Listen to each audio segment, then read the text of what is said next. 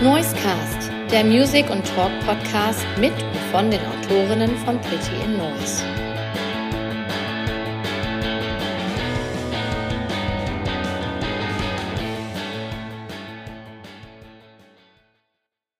Hallo, liebe Fans vom Noisecast. Hier spricht Pin Autor Mark. 14 Tage sind wieder rum und wir sind bereit für eine neue Episode.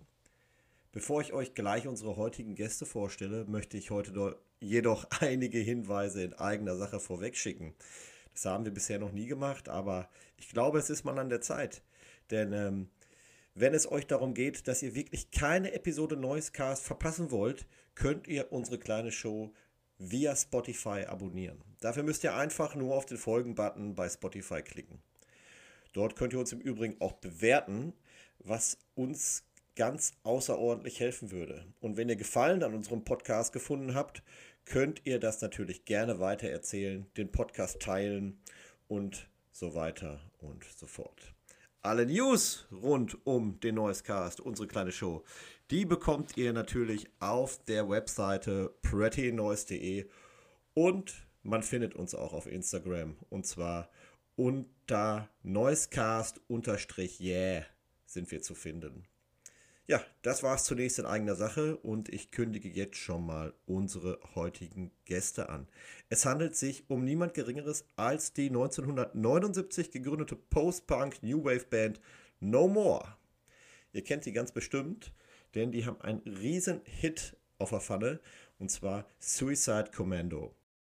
Die Nummer erschien bereits Mitte der 80er Jahre, strahlte aber weit darüber hinaus. Und äh, ich erinnere mich auch noch an einige Abende im Bielefelder Movie, wo der DJ gerne zu Suicide Commando griff. Ähm, tja, 1979. Wer so lange Musik macht, der hat ganz bestimmt einiges zu erzählen. Und die Band ist auch heute noch aktiv und hat gerade ein neues Album am Start. Und zwar hört dieses Album auf den Namen Kissing in the Blue Dark. Sleepers and Trains heißt die aktuelle Single aus diesem Album. Und genau die hören wir jetzt zum Einstieg und danach hören wir uns hier wieder gemeinsam mit No More. Ja, hallo liebe Hörerinnen und Hörer vom Noisecast. Auch heute habe ich wieder ganz wunderbare Gäste, auf die ich mich sehr, sehr freue, da ich glaube, sie haben sehr viel zu erzählen. Und zwar ist es die Band No More und zwar in Person von Andy und Tina. Die begrüße ich hier recht herzlich. Hallo. Hallo. Ja, Hallo, äh, Andi, hallo Tina. Mögt ihr euch vielleicht einmal kurz äh, vorstellen, ähm, was eure Position in der Band ist, vielleicht auch in der aktuellen Band und in der Band früher, weil No More gab es eigentlich zweimal. Ähm, ja, also in, mein Name ist Andi Schwarz. Ich bin der Sänger, Gitarrist, äh, Komponist, Bassist. ähm, sowohl also in der jetzigen Formation. Früher war ich nur Sänger und Gitarrist. Hi, ich bin Tina Sanodakura. Ich spiele Keyboard, Theremin, den sogenannten grünen Kreis und was sonst noch übrig bleibt, was wir abzudecken haben. Alles, was Andi nicht abdecken kann. So ungefähr. Hat ja schon gesagt, euch gab es früher schon einmal als Band. Also früher wart ihr ein bisschen, äh, hattet ihr noch mehr Bandmitglieder. Ähm, Christian und Thomas waren noch dabei und äh, ihr habt euch in Kiel gegründet. Wo erwische ich euch gerade? Seid ihr gerade auch in Kiel? Wir sind in Kiel. Hat sich nicht viel geändert daran.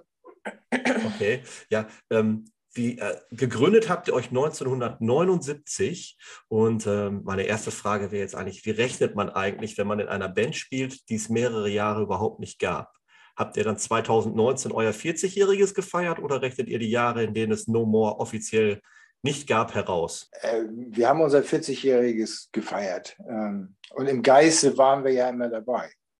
Ähm, wir haben bloß eben halt eine, eine kurze Pause von ein paar Jahren gemacht. 22 Jahren circa gemacht, ähm, wo wir nicht aktiv in die Öffentlichkeit getreten sind. Also insofern es ist ein bisschen Geschichtsklitterung, aber trotzdem äh, rechnen wir eben halt von Anfang an. Wie unterscheidet sich denn das, wenn ihr jetzt mal so aus Musikmachen blickt, wie unterscheidet sich das Musikmachen zwischen 1979 und 2022? Ist es anstrengender geworden, stressiger oder vielleicht einfacher durch technische Möglichkeiten? Wo seht ihr da Unterschiede? Also jetzt würde ich klassisch antworten mit beides. Also ähm, heute ist es einfacher mit dem PC. Ist mhm. es einfacher, einige Sachen zu machen. Andere Sachen werden dadurch aber auch stressiger. Ich weiß nicht, wie ich das jetzt genau erklären soll. Ähm, nee, ich finde es eigentlich heute einfacher. Auf alle Fälle macht es heute mehr Spaß, auch zu spielen, auch live zu spielen, als damals. Es ist heute eigentlich eine schönere Zeit dafür. Ja, dem habe ich eigentlich nichts hinzuzufügen. Die, äh, die technischen Möglichkeiten sind einfach enorm. Auf der anderen Seite steht man natürlich auch einer wesentlich größeren Konkurrenz gegenüber. Jede Zeit hat so ihre, ihre Vor- und ihre Nachteile. Ähm, trotzdem war sicherlich Ende der 70er, Anfang der 80er prägend für uns, ähm, was die Musik angeht. Mhm. Also ich bin jetzt selber gar, gar kein Musiker. Ich stelle es mir aber äh, aus meiner Perspektive ähm, herausfordernder vor, wenn man jetzt 40 Jahre Musik macht, da ja man ja irgendwie so irgendwann das Gefühl einstellt, es ist ja eigentlich alles schon mal da gewesen und es ist auch alles schon erzählt worden. Ist das eine Herausforderung, die nö. euch irgendwie trifft? Nein. Nö, nö, nö überhaupt ja. nicht. Überhaupt nicht. Also ähm, ich glaube, also wir hatten noch nie sowas wie einen Writers Block oder ähm, das, was sich wiederholt, ist eigentlich eher die, das Geschäftliche, sagen wir es mal so. Da, da gibt es die gleichen Unwägbarkeiten. Unwägbarkeiten oder die gleichen Idioten oder die gleichen Abläufe bei denen wir dann manchmal sagen, ach, müssen wir das eigentlich haben? Aber gut, wenn man. Scheint so. ja, also, if you can't stand the heat, get out of the kitchen. Ähm, aber musikalisch oder ideentechnisch ist, ist es eigentlich wesen, wesentlich besser, weil jetzt können wir wirklich bei uns zu Hause Sachen umsetzen, mhm. die früher schwierig waren oder man ins Studio gehen musste oder eben halt andere Leute vielleicht sogar noch dazu holen musste und sagen, spiel mal irgendwie ein Cello oder sowas. Das kann man heutzutage eigentlich im Prinzip alles selbst machen. Nehmt uns mal mit zurück in diese Zeit 1979. Was war denn für euch damals der Antrieb, eine Band oder speziell diese Band zu gründen? Was, hattet, was wolltet ihr erreichen? Was waren eure Ziele? Also ich glaube, wir hatten gar keine Ziele. also ich, ich glaube, da haben wir nicht drüber nachgedacht. Also Punk hat uns geflasht, wenn man in, in ja. Jugendsprache nutzen würde. Ähm, und dann haben wir einfach angefangen. Und wir haben gesehen, dass andere Leute irgendwie, die haben sich eine Platte pressen lassen, die haben eine Sachen im Eigenvertrieb gemacht, die haben Konzerte organisiert. Ja, und da haben wir gedacht, ja, machen wir auch. Ist gut. Mhm. Und woher, woher kanntet ihr beide euch? Wir sind, äh, ja, wir kennen uns aus der Schule, aber wir sind seit äh, geraumer Zeit zusammen. Also insofern. Ähm, Hat sich das so ergeben? war das auch schon vorher so ähm, bevor wir mit Neymar gemacht haben. Ja. Ähm, ja. Wir haben ja vorher auch schon eine Band gehabt. Also wir haben eine und, Schülerband gehabt. Ja. So. Und wir wollten andere Musik machen als der Rest. Also haben wir No gemacht. Mhm. Und die restlichen Bandmitglieder? Wie habt die, ihr haben die? Nicht, die haben nichts mehr gemacht. Nee, also wie, jetzt wie, wie, ihr, wie ihr sie damals dazu bekommen habt zu No More. Ja, der, der Schlagzeuger war auch in der Schülerband. Äh, in einer anderen. Ach nee, in der auch. Entschuldigung. Geschichtsverdrängung. Ja. Ähm, und äh, der Bassist, der ging mit uns in, in eine Klasse. Und da haben wir gesagt, äh, willst du Bass spielen? Ja. Ja, gut. Kannst du das? Nein. Macht nichts. Ja. Haben wir gespielt. Wir haben allerdings dann auch später Bassisten öfter gewechselt. Und die Instrumente, war das dann völlig autodidaktisch, Learning by Doing, punkmäßig? Äh, habt ihr euch da reingefuchst, oder? Ja, ja. Äh, wir hatten, am Anfang haben wir auch nach einer Sängerin gesucht, aber keine gefunden. Also bin ich beim Gesang geblieben. Aber wir hatten damals eine Anzeige aufgegeben. Äh, wir suchen New Wave Band, sucht Sängerin. Und äh, dadurch sind wir in Kontakt mit der Kieler Szene gekommen. Und äh, wir haben dann zwar keine Sängerin gefunden, aber äh, sind eben halt dadurch in die Szene reingekommen. Und wie, wie war es damals so? Wie kam man an Auftritte? Wie äh, ist man von der Öffentlichkeit wahrgenommen worden? Du hast schon gesagt, ihr habt den Kontakt zur Szene gesucht. Und wie ging es dann weiter? Wie kam es dann zur ersten Platte? Was waren so die, die Schritte, die man da gehen musste? Ich weiß jetzt gar nicht, was zuerst kam. Ja. Das ist so lange her. Äh, du hast als erstes eine Platte bei einer anderen Band mit, die Aufnahmen mitgemacht. Ja, genau. Die suchten gerade einen Bassisten und Genau. ähm, für Plattenaufnahmen, äh, No Horizon hieß die Band. Das war dann die erste Kieler Punkplatte. Ähm, und ähm, wir haben dann gesagt, wollen wir auch machen und haben dann äh, mit jemandem, der Aufnahmegeräte hatte, bei uns in der Waschküche oder bei Tina in der Mhm, Waschküche ja. vielmehr die erste Platte aufgenommen. Wie habt ihr die dann veröffentlicht? Ist sie über ein Label erschienen oder im Eigenvertrieb? Wie lief das? Im Eigenvertrieb. Die Also- haben wir alleine gemacht.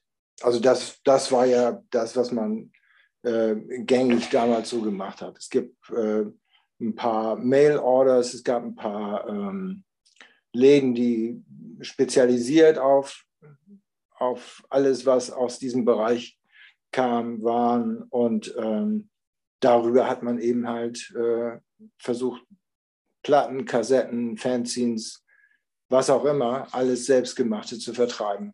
Waren euch die Leute von vornherein aufgeschlossen? Hattet ihr von vornherein Erfolg oder äh, wurdet ihr erstmal erstmal ablehnend äh, wahrgenommen?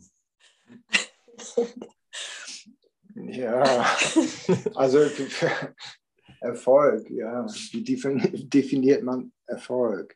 Also, ähm, nee, hatten wir nicht. Also innerhalb, innerhalb von Kiel mh, hat das ganz gut funktioniert, innerhalb der Szene hat es ganz gut funktioniert. Ähm, aber dann später in anderen Städten oder so war es schon schwierig, sagen wir es Mhm. mal so. Ja, es war nicht einfach eins zu eins übertragbar. Und ähm, da mussten wir uns schon ein bisschen durchbeißen. Ich frage deshalb, weil ich habe, als ich so ein bisschen, recherchiert habe, habe ich gesehen, dass ihr es in den frühen 80ern bereits in den NMA geschafft habt und auch dort besprochen wurdet. Ja. Und das war ja schon relativ ungewöhnlich für eine Band aus Deutschland zu der Zeit, aus so so eine, so eine nischige Band. Wie erklärt ihr euch das, dass ihr das, dass ihr dort wahrgenommen wurdet? Also es gab, gab einen Journalisten, Chris Bohn beim NMI, und der äh, hat sich eigentlich äh, ganz gut äh, um die deutsche Szene bemüht. Bemüht, ja. Äh, und äh, wir waren Anfang, Anfang Mitte 80er, 80, Mhm, 80. Äh, irgendwie oder Juni 81. 80 oder irgendwie. Ähm, nee, das war Oder beim zweiten Mal. Dann war das 81. Anfang. Ja, jedenfalls waren wir irgendwann waren wir in London und äh, wir sind zum NMI gegangen und haben da geklingelt. Ähm, und sie haben gefragt, wer da ist. Da haben wir nicht gesagt, wer, wer da ist. Die haben dann die Tür aufgemacht und wir sind hoch und haben gesagt, ähm, wir haben hier eine Platte, wir kommen aus Deutschland und das wäre für, für Chris Bohn wäre das sicherlich interessant. Ja, und das fanden die gut. Und äh, Chris Bohn hat dann auch was geschrieben. Also, ja, glaube ich, zwei Besprechungen oder drei Besprechungen im, im NMI gehabt. Ähm, das hat zwar jetzt keine großen kommerziellen Auswirkungen gehabt. Äh, wir sind zwar auch auf einem englischen Sampler gelandet von Glass Records, aber ja, für die Credibility ist das schon nicht schlecht. Mhm. Gibt es irgendetwas, wo ihr sagen würdet, das war so euer, euer Türöffner, was dazu führte, dass, ihr, dass man dann doch sagen konnte, oh Mensch, jetzt läuft es doch ganz gut mit der Band? Naja, Suicide Commando, das ist irgendwie halt der, der Song, der irgendwann ähm, oder auch heute noch mit uns verbunden wird und mittlerweile ein Klassiker ist und der hat sicherlich andere Sachen ermöglicht. Ja, guck, das wäre jetzt auch das nächste, wo ich darauf zu sprechen kommen wollte. Dieser, dieser Song Suicide Commando, der überstrahlt ja irgendwie alle weiteren musikalischen Veröffentlichungen von euch. Ist das jetzt Fluch oder Segen, wenn man so einen riesigen Hit mit sich schleppt? Mittlerweile beides. Früher haben wir drüber geflucht. Ob es ein Fluch war, weiß ich nicht. Aber äh, wir haben es früher in der ersten Phase nachher auch nicht mehr gespielt live, haben uns geweigert. Nur beim Abschiedskonzert haben wir es live gespielt. Mhm. Und im Nachhinein heute betrachtet würde man das wahrscheinlich anders machen. Aber damals war das für uns der richtige Weg so. Ja, wir haben ja jetzt die Möglichkeit, also wir haben ja, wir haben ja nicht zwölf Hits, sondern ein, ein Hit oder ein Klassiker, was uns die Möglichkeit gibt, unser Restprogramm so zu gestalten, wie wir das möchten. Mhm. Hätten wir jetzt zwölf Hits, müssten wir auf jeden Fall irgendwie zehn davon live spielen. Ja. Und dürften nur hier und da mal was Neues einstreuen. So äh, haben wir eine Nummer, die wir spielen, müssen in Anführungszeichen auch gerne spielen. Ähm, und den Rest können wir so machen, wie wir wollen. Genau. Journalisten fragen, fragen natürlich immer danach. Und wir werden eben halt auch immer mit diesem Song verbunden. Aber ich glaube, mittlerweile haben wir uns da auch freigeschwommen. Speziell bei diesem Song ist ja auch, dass der nicht sofort durchgestartet ist. Das war ja doch deutlich verzögert nach der Veröffentlichung, mhm. oder? Ja ja, ja ja, ja, ja. wir hatten wir haben jemanden kennengelernt damals in dem, äh, in dem In-Club der Szene, der kam aus Belgien. Der hat hier studiert in Kiel und äh, der hat Singles mit rübergenommen nach Belgien. Und äh, da ist es dann irgendwie durchgestartet, quasi. Und äh, dann später noch im, im Ruhrgebiet. Mhm. Und ähm, alles mit zeitlicher Verzögerung. Und im Prinzip haben wir eigentlich den, den Höhepunkt haben wir schon gar nicht mehr als Band mitgekriegt. Ja. Also wir haben uns ja 86 äh, erstmal verabschiedet und, ähm, und eigentlich ging es da erst richtig los. Mhm. Ja, wie nimmt man das dann aus dieser Distanz wahr, wenn auf einmal dieser Song ja so losgelassen ist und so sein Eigenleben äh, entwickelt. Also man kann ja noch mal so ein bisschen ergänzend sagen, das wird sicher nicht, nicht jeder Hörer von uns wissen. Also eine, eine belgische Industrial Band hat sich nach diesem Song benannt. DJ, DJ Hell hat den auf der Love Parade gespielt. Ja. Ähm, Vitalik hat eine sehr erfolgreiche Coverversion davon gemacht. Ähm, und das war zu der Zeit, wo es euch ja gar nicht gab. Ja, ja. Ja, seltsam. Ja. Ähm, wir haben also wir haben das auch gar nicht, erst auch gar nicht so wahrgenommen. Ähm, bloß als dann Hell angefragt hat, ob er einen Remix machen könnte und das Video dazu und, und so. Ähm, und auch später, als wir wieder angefangen haben, wo dann Leute aus Los Angeles oder Warschau oder Paris äh, gesagt haben, ja super, toller Song, wann spielt ihr mal? Und das war uns überhaupt nicht bewusst eigentlich. Bewusst, ja. Bevor wir äh, gleich nochmal auf die Zeit kommen, wo ihr euch dann wieder neu gegründet habt, äh, vielleicht erst nochmal eine Frage zurück. Nach sieben Jahren war ja erstmal Schluss mit No More. Also 1986 mhm. habt ihr euch aufgelöst. Was waren denn die Gründe für die Auflösung? Interne Differenzen nennt man das immer so schön. Ja, persönliche und musikalische Differenzen. Ja. ja. Okay, also funktionierte in der Band nicht mehr, in dem Bandgefüge. Nice. Ja. ja. Und ähm, ihr beide habt dann erstmal ein anderes musikalisches Projekt gemacht, oder? Ja, ähm, Nijinsky-Style. Um, ähm, ja, ganz anders, aber doch gar nicht so anders, als wir dachten. also mehr, mehr akustisch, äh, Chansonartiges, Tina hat Akkordeon gespielt. Äh, wir haben Jacques Brel gecovert. Ähm, Ja, aber es war eigentlich gar nicht so anders, wie wir es eigentlich dachten, dass es anders werden würde. ja, ja, es war Na, Und später ist unser alter Bassist da wieder zugestoßen. Also dann waren wir wieder dreiviertel Novo eigentlich. okay. Äh, als ihr dann dieses, dieses andere Projekt, Nijinsky Style, ähm, ja, Mhm. gegründet habt, äh, wolltet ihr euch bewusst komplett distanzieren von dem, was ihr vorher, also nicht distanzieren unbedingt, aber eine komplett andere Ausrichtung haben, als No More es hat. Also äh, das hört sich ja jetzt erstmal von den Eckdaten wirklich nach was ganz anderem an. Aber auch wenn ihr jetzt sagt, äh, im Kern war es vielleicht doch ziemlich ähnlich. Äh, ja, aber wir wollten uns distanzieren. Also eigentlich war das der Plan, dass wir ganz was anderes machen wollten, wirklich einen richtigen Bruch dazu haben wollten und einen Neuanfang. So. Wir sind auch aus Kiel weggegangen erstmal für ein gutes Jahr, was, was für uns wichtig war, weil wir dann auch die Distanz dazu geschafft haben, glaube ich. Aber am Schluss ist es dann doch so ähnlich nachher geworden. Das, als hätte es so ein, ich weiß nicht, wie man das nennt, so ein, wieder so einen Bogen geschlagen und dass wir dann einen Weg gefunden haben, da dann weiterzumachen.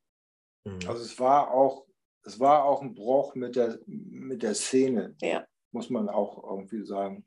Ähm, und wir haben jetzt von dem, was so äh, in den 90ern in der Gothic-Düster-Szene passiert ist, überhaupt nichts mitgekriegt. Ähm, zum Glück, muss man ja fast sagen. Ähm, auch diese ganzen Industrial- und EBM-Geschichten.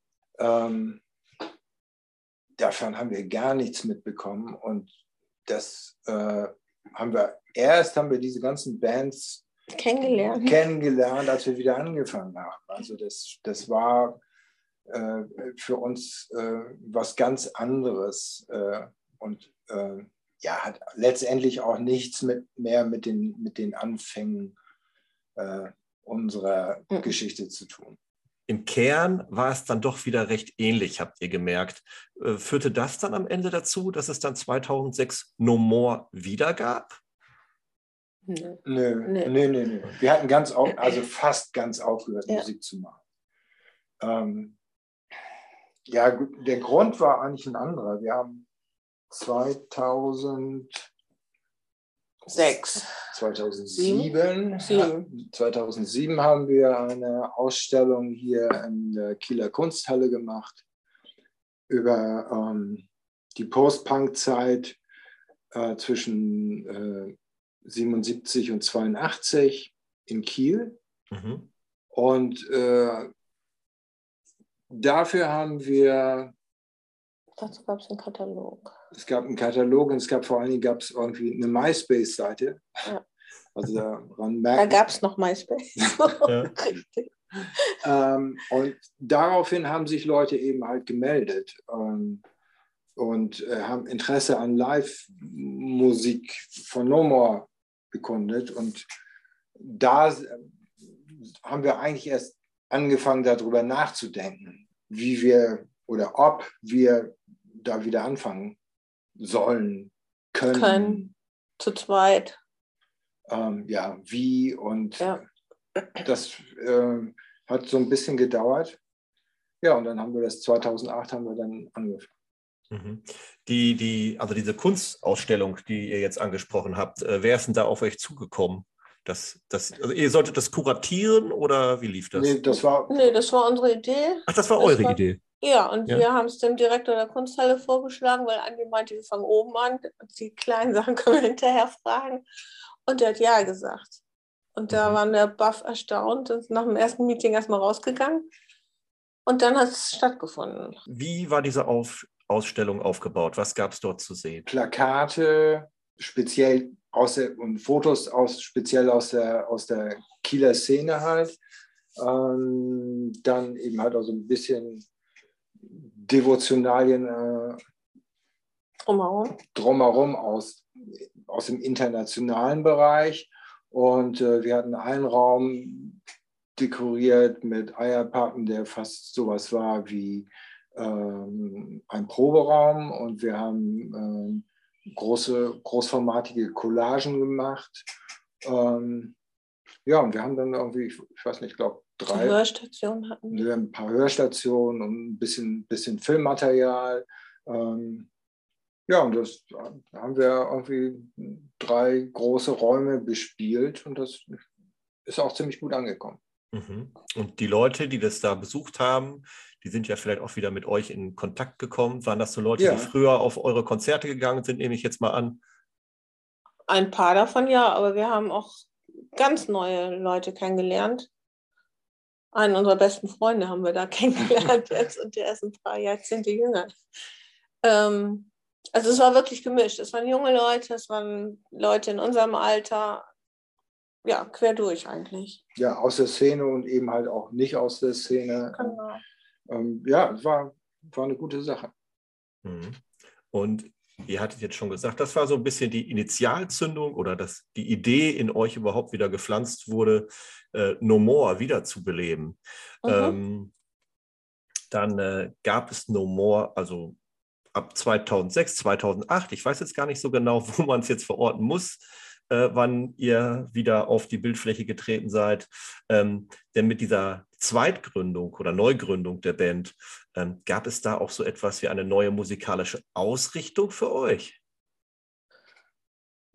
Jein. Also wir haben, anfangs war es für uns, oder die, die vorhergehenden Jahre haben wir gedacht, ähm, wir könnten No More nicht neu auflegen, weil wir gedacht haben, wir müssten da weitermachen, wo wir aufgehört haben. Und das war irgendwie nicht, Nicht richtig. nicht richtig. Das war nicht unsere Idee davon. Ja. Und ähm, 2008 haben wir gedacht, ja, müssen wir ja vielleicht gar nicht. Lass uns doch einfach nochmal da anfangen. Wo wir damals auch angefangen haben. Und ähm, dadurch, dass wir, dass wir jetzt äh, unsere Band als Laptop dabei haben, ähm, konnten wir die Sache auch anders angehen. Und wir konnten auch so ein bisschen ähm, frühere Sounds kollagieren und äh, eine Mischung schaffen aus Altem und Neuem. Ähm, und da mussten wir uns natürlich auch erstmal ein bisschen ausprobieren. Aber äh, das war eigentlich der, der Trick sozusagen, dass wir gesagt haben, wir, wir fangen jetzt eigentlich mit dem naiven Eklektizismus äh, unserer Anfangstage wieder an. Und äh, ja, und jetzt sind wir länger dabei als bei No Phase More- 1. Phase 1, ja. Genau. Ähm, ich habe die Frage gestellt mit der musikalischen Ausrichtung, weil wenn ich mich jetzt so ein bisschen nachträglicher auch so ein bisschen durch eure Diskografie durchhöre oder durchgehört habe, ist für mich ist das ganz klar voneinander zu trennen. Die Phase 1 und die Phase 2. Und ähm, deswegen dachte ich, dass ihr wirklich ähm, da vielleicht einen anderen Ansatz verfolgen wolltet, ganz bewusst. Aber das hast du jetzt schon erschöpfend beantwortet. ich würde gleich mal einen Song hier wählen. Als ich mich durch eure so äh, Diskografie gehört habe, ich habe einen kleinen Lieblingssong gefunden bei euren mittelalten Veröffentlichungen, sage ich mal. Ähm, Turnaround, Ja, die Nummer. Ist sie äh, präsent für euch? Oder ihr, klar, ne? Ihr Ja. wisst ganz genau, welche Nummer das ist. Mögt ihr den Song auch sehr gerne? Oder? Ja, ja. eins, einer der Lieblingssongs. Ja, wie nimmt man das selber so wahr, wenn man eigene, ich weiß gar nicht, wie viele Songs habt ihr? Für, ihr habt über 20, ihr habt an die 20 Alben veröffentlicht, richtig? Nee, nee Alben nicht.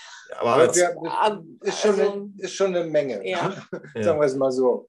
Ähm, Mit Compilations und, und Maxis und ja das, EPs ko genau. kommt es dann nachher alles schon zusammen. da, da vermischt sich das dann alles Ja. immer so ein bisschen. Und ja. Äh, ja, man hat tatsächlich auch seine eigenen Lieblinge, die man mit sich mitnimmt. Ne? ja, ja, ja.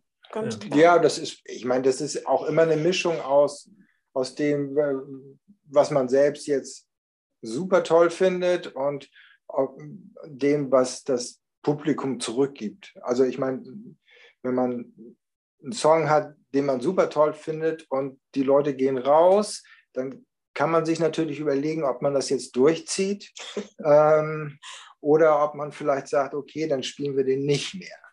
Ähm, ich glaube, äh, da muss man schon so ein bisschen die Balance halten.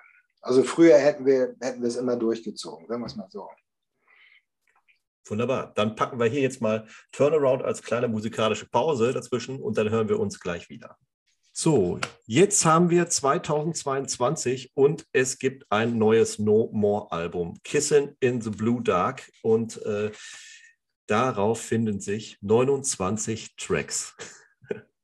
Ja. ja, wie schafft man es, 29 Tracks für ein Album zu bekommen? Indem man über 30 eigentlich in der Auswahl hatte, weit über 30. also musst, musste nur einer rausfallen. Muss, ja. ja, also das mit dem, mit dem Triple-Album, da war das Label jetzt nicht so ganz mit einverstanden. Also insofern. Wurzeln doppelt. War das tatsächlich eine Idee, dass ihr ein Triple-Album machen wollt? Nein. Nein, nein, nein. Also wir waren, wir waren, wir haben von vornherein gesagt, dass wir, ähm, also eigentlich die, die Grundidee war, eine Seite so, die andere Seite so. Dann wurde es die, ein, die eine CD so, die zweite CD so. Und das war dann auch, äh, wir hatten genug Material, um, um dann wirklich auch das, was zueinander passt, auszusuchen. Also wir haben, ich glaube, wir haben 36 Songs aufgenommen und dann 33 gemischt und äh, ja, mhm. dann 29 draufgenommen. Ja, du hast jetzt gesagt, die eine Seite so, die andere Seite so. Da steckt ja schon ein Konzept hinter, hinter den beiden Seiten. Also die erste Albumseite, die betitelt ihr als blaue Seite und die zweite Albumseite als dunkle Seite. Ähm, vielleicht magst du da mal was zu sagen. Also das, das Grundkonzept war äh, auf, zuerst eine Reihe von, in Anführungszeichen, Pop-Songs zu haben und ähm, auf dem, auf dem zweiten Teil instrumentale Songs, die im Prinzip die gleiche Stimmung oder ähnliche Stimmung beschreiben wie auf dem ersten, bloß halt instrumental ein bisschen, ja, wie soll man sagen, abstrakter. Und ähm, für uns hatte das einen etwas dunkleren Charakter, während durch die Texte und den Gesang der erste Teil eher so einen ähm, melancholischen Blue-Touch hatte. Tina? Mm, ja, ich schließe mich dem an. ja, ähm, als ich das Album jetzt gehört habe, also erstmal großes Kompliment, es gefällt mir gut. Ähm, ist eine, eine also ich hatte, ich habe auch eine kleine Rezi geschrieben, die jetzt hoffentlich die Tage dann auch endlich mal bei Pretty in Noise erscheint. Ähm, ich hatte in meinem Fazit geschrieben, dass ihr es schafft, mit dem Album eine Band, die ich jetzt gar nicht mehr auf dem Schirm hatte, äh, direkt wieder als interessant und spannend wahrgenommen zu werden. Und ähm, ich finde es nämlich äußerlich, äh, außerordentlich interessant, wollte ich sagen. Ähm, das erste Album, ich höre da irgendwie so ein bisschen raus, so als Inspiration oder Referenzen, die XX, Echo and the Bunnyman und tatsächlich, es liegt natürlich auch am Songzitat, äh, Lana Del Rey. Sind das so auch so musikalische ähm, Eckpunkte, auf die ihr euch einigen könnt bei dieser Pop-Platte? Lana Del Rey, ja. Die XX auch. da auch. Echo and the Bunnyman ist jetzt also zumindest nicht bewusst äh, da eingeflossen, weil das haben wir schon lange nicht mehr viel gehört. Aber kann ich schon einige Sachen irgendwie äh, von der Stimmung her. Ja, nachvollziehen, ja. Mhm. Ja, ja. ja. Ist denn das äh, der Titel der Titel äh, des Albums, ist das wie ich bewusst aus diesem Lana Del Rey Song übernommen oder ist das einfach Zufall? Das ist ganz bewusst übernommen. Da gibt es keinen Zufall, das ist ganz bewusst. Okay. Jetzt hatten wir ja schon gesagt, dass auf der ersten Platte sind die Pop-Songs und auf der zweiten die eher dunkleren Songs und vor allem instrumental ausgerichteten Songs. Da ist aber ein Song dabei, der, wo auch gesungen wird, The Sun, Henriette the Sun. Ja. Äh, ja, das, ich habe mich gefragt, wieso der jetzt auf die zweite Seite gefallen ist, wieso nicht der nicht zu den Pop-Songs kam? Ich denke, das ist eher eine, hm, wie soll man sagen, eine, eine, eine filmisch, an, filmisch angelegter Song, selbst wenn, wenn da gesungen wird. ähm, und er ist definitiv dark, also inhaltlich gesehen. Also er sticht natürlich so auch nochmal besonders heraus und äh, ich verrate ja kein Geheimnis, wenn ich sage, das ist mein Lieblingstrack von dem Album. Okay, das finde ich schön. Wir wollten einfach da diese, diese Geschichte erzählen, da jetzt auch Strukturen verlassen, ähm, vorgegebene Strukturen verlassen und das eine in das andere gehen lassen und Sachen überblenden und äh, einfach die Stimmung erzeugen. Und äh, darum passt er auch gut auf, auf die zweite, ja. Mhm. auf das zweite Album.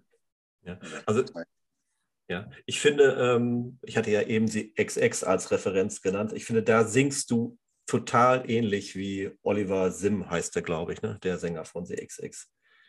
Aha, okay. Ja. War mir jetzt also ist jetzt, ist jetzt kein, kein bewusster Move gewesen.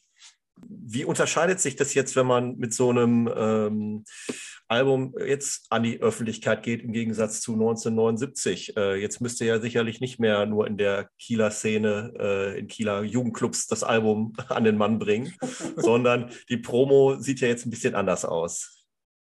Was habt ihr für Aufgaben? Ja, also Interviews. Interviews und uns über Suicide Commando unterhalten. ähm, ja, wir, wir, versuchen das in, in, im Rahmen der Möglichkeiten, wie wir haben, so äh, professionell, industriell, businessmäßig äh, zu promoten.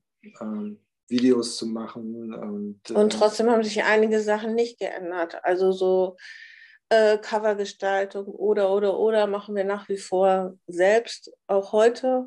Also diese Arbeitsweisen, die haben sich überhaupt nicht für uns geändert. Also das behalten wir alles in der Hand und machen das alles selbst. Ich habe die CD hier gerade in der Hand und es ist ja auffällig, dass sich so ein Konzept mit Farben ähm, und äh, Farben, Licht, das spielt eine ganz große Rolle scheinbar bei dem Album und auch ja. bei, den, bei den Fotografien und der, dem Artwork. Das macht ihr alles selber? Ja. ja. Ist das anstrengend oder geht ihr da voll Manchmal drin auf? schon. ähm, äh, die Sachen an sich finde ich jetzt nicht, bloß alles auf einmal. Also dieses, äh, ja, die Gleichzeitigkeit der Dinge, die passieren. Ja. Also du musst ja das Cover auch fertig haben, wenn die Aufnahmen fertig sind. Und du bist eigentlich gerade mit dem Kopf da, aber musst gleichzeitig eigentlich mit dem Kopf woanders sein. Und ja, diese Gleichzeitigkeit von manchen Prozessen, die ist dann schon manchmal anstrengend. Mhm. Aber ansonsten nicht. Aber es ist doch auch ein gewisser Grad an Freiheit, den ihr euch sozusagen als Band so bewahren könnt. Richtig. Ja. Richtig. Hinten ähm, ist auch noch ein Stempel drauf, Neustart Kultur, Initiative ja. Musik GmbH. Ähm, ja, äh, wie habt ihr denn da von dieser Initiative profitieren können oder wie habt ihr mit denen zusammengearbeitet? Wie seid ihr zusammengekommen? Ähm, man muss ein, Antrag, ein Konzept vorlegen. Und stellt äh, einfach einen Antrag auf Förderung. Und ähm, muss, dafür muss man eben halt ein, ein Konzept vorlegen, äh, wie man das Album äh, produzieren möchte, beziehungsweise promoten möchte. Und äh, die sagen dann, ja, das finden wir auch interessant. Äh, das und das können wir äh, finanziell unterstützen. Also mhm. Anzeigen und äh, Produktionen und so weiter und so fort. Mhm. Und ähm, da hat man dann völlig freie Hand oder gibt es da sowas wie Deadline, die man einhalten muss? Es gibt ein Zeitfenster, also es gibt verschiedene Pro äh, Projektrunden pro Jahr dort und jeder hat ihr eigenes Zeitfenster. Innerhalb dieser Zeit muss die gesamte Abwicklung, die das Projekt betrifft, so wie es gefördert werden soll, abgewickelt sein in der Zeit. Es ist schon ein bisschen ein deutsches bürokratisches Monster. Ja. Das, das kann man schon sagen. Auf der anderen Seite ist es das eine der wichtigsten Initiativen für äh, das, Musikerclubs und so weiter und so fort, weil Clubs können sich ja auch dort bewerben. Jetzt, also ich denke, das ist ein sehr wichtiges Organ gerade für, für den Musiksektor. Also nicht nur die Musiker, sondern eben halt auch die Clubs und so weiter und so fort. Also die wären sonst irgendwie in der Pandemie, wären mehr Leute ähm, untergegangen, untergegangen wenn es diese Initiative nicht gegeben hätte. Wie, wie lief das für euch so, die Pandemiezeit? Seid ihr da relativ, äh, wart ihr da relativ, also jetzt auf künstlerischer Ebene ähm, unberührt, da ihr zu dem Zeitpunkt eh nichts äh, veröffentlichen wolltet? Oder ja, wir, haben, wir haben veröffentlicht. Wir haben ein paar Sachen äh, gemacht, also ein paar digitale Veröffentlichungen. Wir haben ähm, ein Coveralbum gemacht. Wir haben so eine Art Soundtrack. Soundtrack, ähm, limitierte Art Edition gemacht.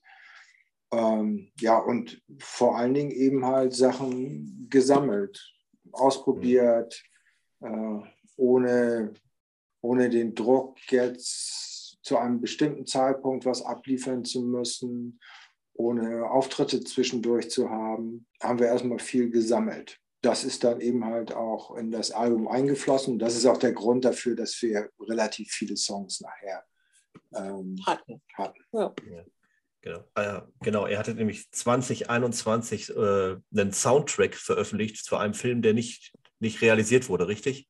Nein. Nein.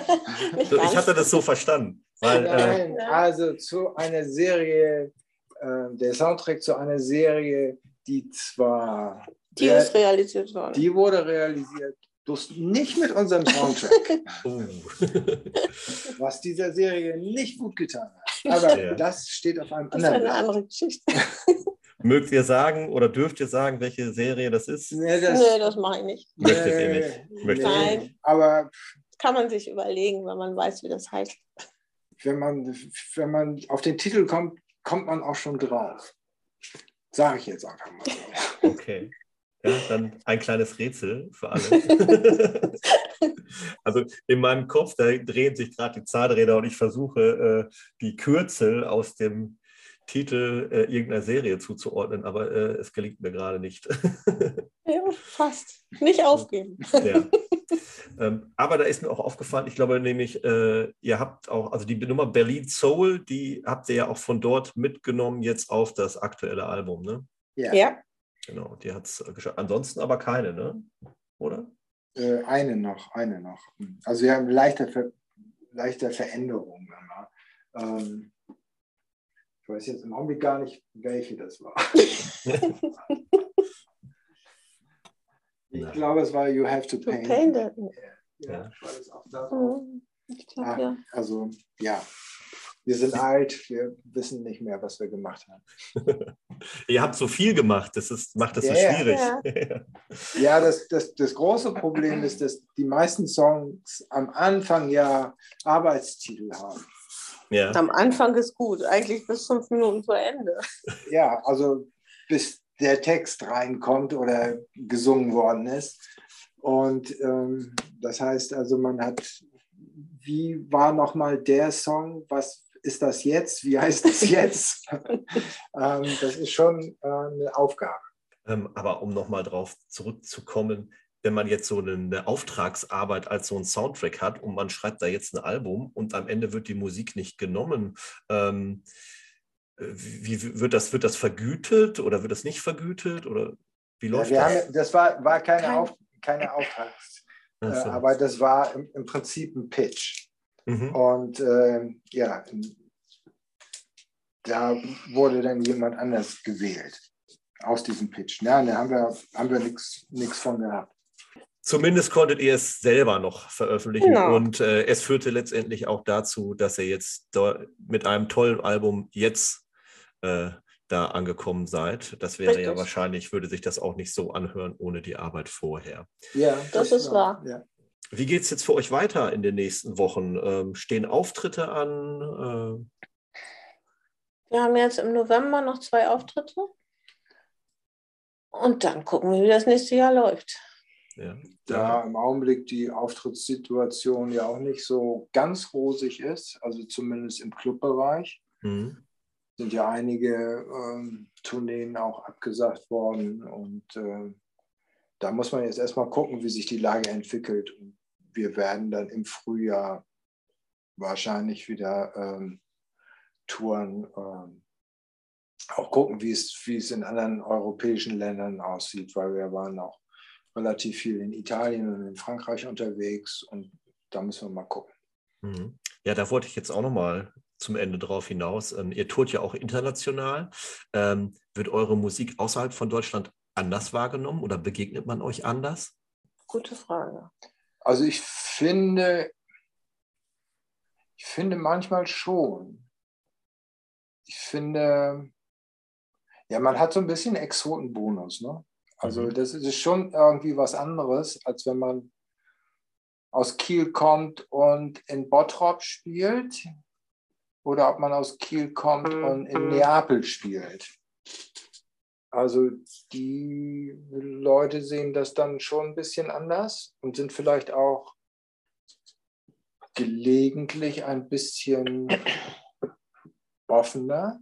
Auf der anderen Seite haben die oftmals auch so ein bisschen ja, ich will nicht sagen Respekt, aber die, die empfinden, also zumindest was so diese New Wave, Gothic, Düster-Szene angeht, empfinden die so, glaube ich, manchmal Deutschland so ein bisschen als das Heimatland mhm. dieser, äh, dieser Musik. Ähm, das merkt man dann schon. Mhm.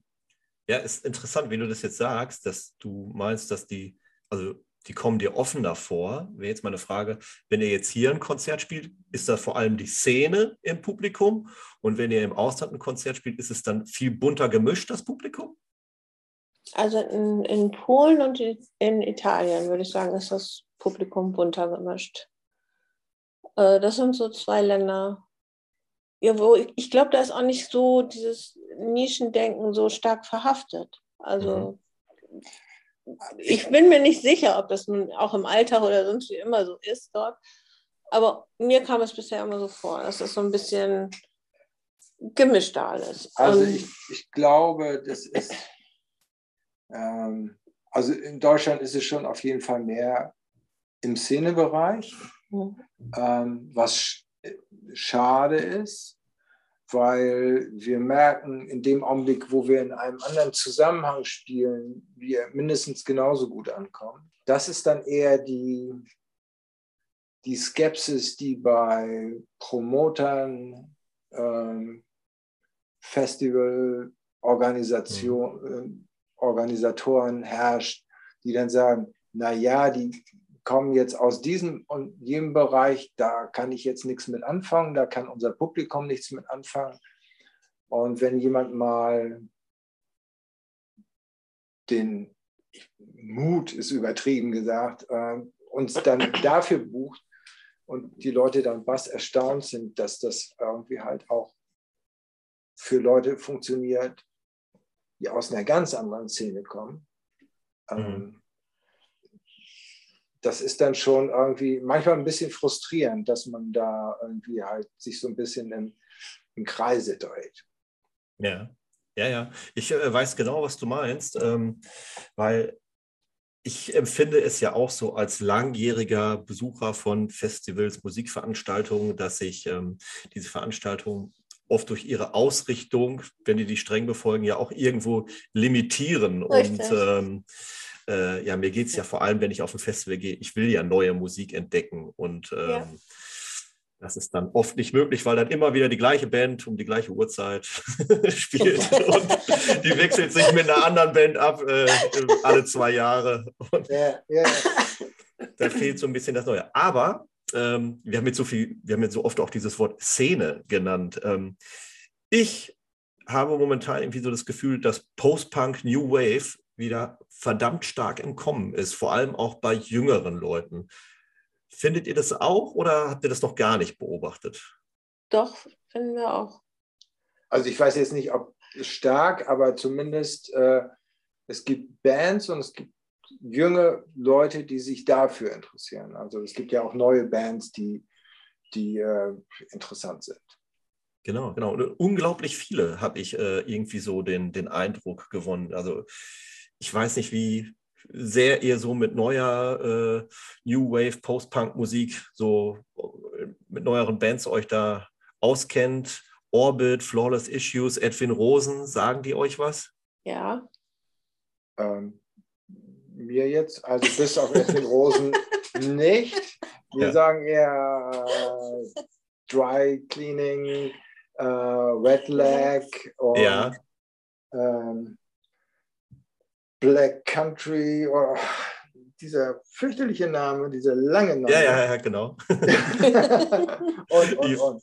Ja. Also aus England kommen so ein paar, paar Sachen, die sehr gut sind, äh, die auch, die auch einen eigenen Touch haben. Ich finde, es gibt auch so Whispering Suns, die im Prinzip das machen, was wir Anfang der 80er gemacht haben, aber die es auf eine sehr gute neue Art ja, auf eine eigene Art. Auf eine Art. eigene Art das, äh, das aufgreifen, das finde ich, find ich auch sehr gut. Also da gibt es schon Sachen, die auch in anderen Zusammenhängen spielen, äh, das, was wir vorhin hatten.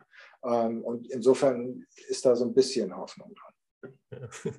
Genau, also die, die, die, Szene, die Szene ist, ist äh, spannend momentan. Es gibt viel zu entdecken. Und, äh, ja, finde ich auch. Äh, fast, fast jede Folge oder viele Folgen unseres Podcasts enden wirklich damit, dass wir äh, immer dazu aufrufen, ähm, sich äh, auch ein bisschen die Mühe zu machen, außerhalb der Box zu denken und äh, sich aufzumachen, neue Musik zu entdecken. Ähm, euer Album ist, glaube ich, ein, euer aktuelles Album ist, glaube ich, ein guter Einstieg, um äh, sich mit eurer Musik ähm, näher vertraut zu machen, wenn man jetzt etwas jünger ist und dann, kann man sich ja von neu zu alt mal durchhören.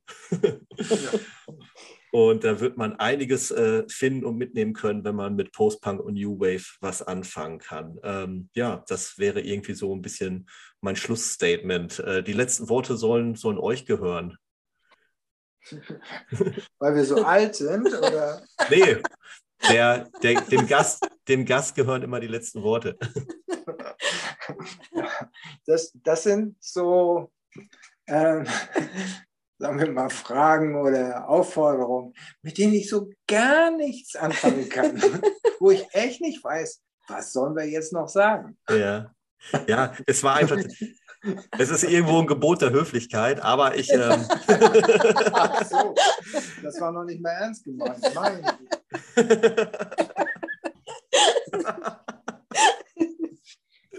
Nein, also ich wollte mich nochmal recht herzlich bei euch bedanken, weil das ist, ähm, ihr habt euch echt hier eine Stunde Zeit genommen und Frage und Antwort gestanden. Äh, vielen Dank und äh, äh, War schön ja. mit dir.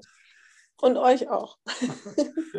ich äh, hoffe, dass äh, sich das mit dem aktuellen Album alles so erfüllt, wie ihr euch das vorstellt und äh, dass ihr dann auch bald wieder äh, richtig touren und spielen könnt und dass die ja. ganze Situation für Künstler sich ein bisschen entspannt.